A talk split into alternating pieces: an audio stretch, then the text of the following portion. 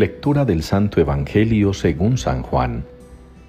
Habiéndose aparecido Jesús a sus discípulos, después de comer le dice a Simón Pedro, Simón, hijo de Juan, ¿me amas más que estos?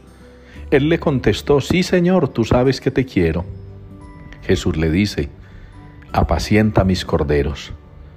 Por segunda vez le pregunta, Simón, hijo de Juan, ¿me amas? Él le contesta, Sí, Señor, tú sabes que te quiero. Él le dice, Pastorea mis ovejas. Por tercera vez le pregunta, Simón, hijo de Juan, ¿me quieres? Se entristeció Pedro de que le preguntara por tercera vez, ¿me quieres?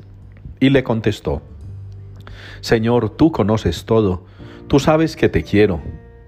Jesús le dice, apacienta mis ovejas. En verdad, en verdad te digo, cuando eras joven tú mismo te ceñías e ibas a donde querías, pero cuando seas viejo, extenderás las manos, otro te ceñirá y te llevará a donde no quieras. Esto dijo, aludiendo a la muerte con que iba a dar gloria a Dios. Dicho esto, añadió, Sígueme.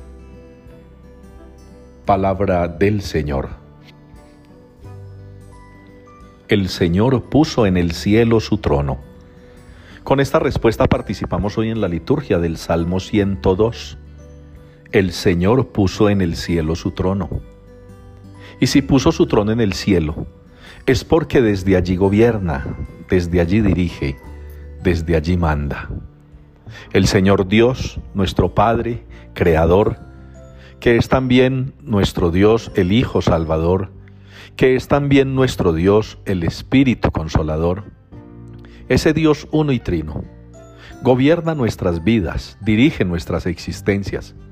Y aún más, si confiamos en Él, si le amamos profundamente, si le adoramos devotamente, si nos arrojamos a su divina voluntad y providencia, tengámoslo por seguro, que no solo nos dirige y nos gobierna, sino que también nos cuida y nos protege.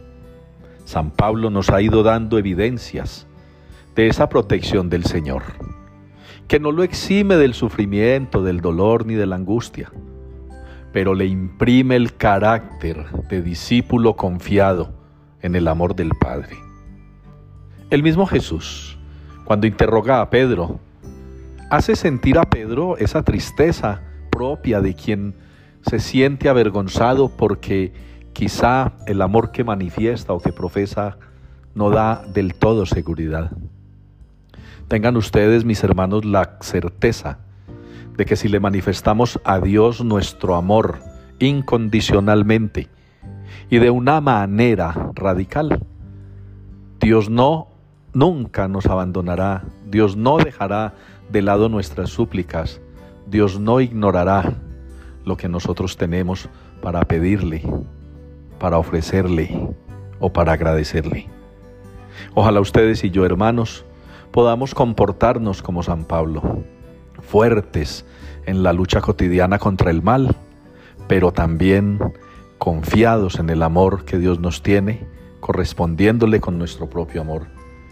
Y que el testimonio mismo de Jesús, en ese diálogo con Pedro, nos lleve también a nosotros a pensar, si el Señor me pregunta a mí si le amo, de verdad, cuando le respondo yo que sí, podrá el Señor creerme. Amemos a Dios, amemos al hermano, para que juntos podamos llegar a ese trono celestial donde el Padre también nos espera.